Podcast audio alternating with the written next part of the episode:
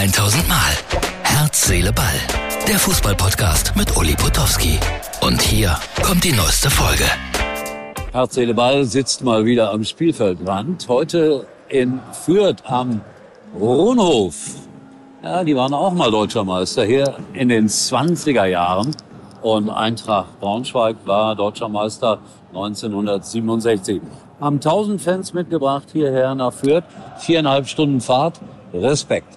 Herz, Seele, Ball meldet sich dann später, aber natürlich mit dem Schwerpunkt Thema Bayern München gegen Schalke 04. Herz, Seele, Ball, Freunde. Das war also gerade in Fürth, Sportpark Ronhof, jetzt äh, Frankfurt, Flughafen, Rückfahrt.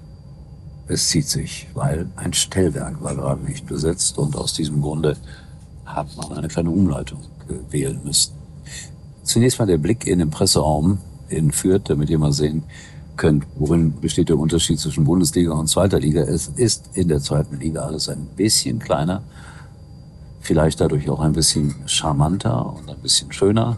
So sieht das aus in Fürth. So, und weil ich gerade im Zug sitze, ist es immer wieder ein Erlebnis. Ich habe es gesagt, gerade Stellwerk nicht besetzt, schwamm drüber, ein ganzes Abteil abgesperrt mit rot-weißem Flatterband.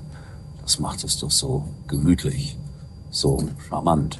Ich habe das auch mal fotografiert für euch. So, dann führt der BVB 4 zu 0, da wird nichts mehr anbrennen. Gladbach schwach. Schalke leider chancenlos in München 0 zu 6. Mehr muss man dazu auch nicht sagen. Da war der Qualitätsunterschied dann aber auch wieder mal eklatant äh, deutlich geworden. Muss man auch, glaube ich, akzeptieren. Schalke jetzt gegen Frankfurt nächste Woche und Bayern gegen Leipzig. Ich glaube, da fällt die Entscheidung, wer deutscher Meister wird. Wenn die Bayern das gewinnen, letztes Spiel werden sie in Köln haben, dann werden sie auch Meister. Vermute ich. BVB muss nach Augsburg. Immer ein unangenehmer Gegner für die Dortmunder. Aber die sind im Moment einfach gut drauf. Respekt muss ich äh, äußern gegenüber dem VfL Bochum, der heute wieder gewonnen hat, 3 zu 2 gegen Augsburg. Ich denke ja immer, so, die Bochumer sind jetzt weg nach dem Gladbach-Spiel. Nee, haben sich dann auch wieder ganz ordentlich äh, berappelt und das Spiel gegen die Augsburger, die ja immer als sehr unbequem gelten, gewonnen.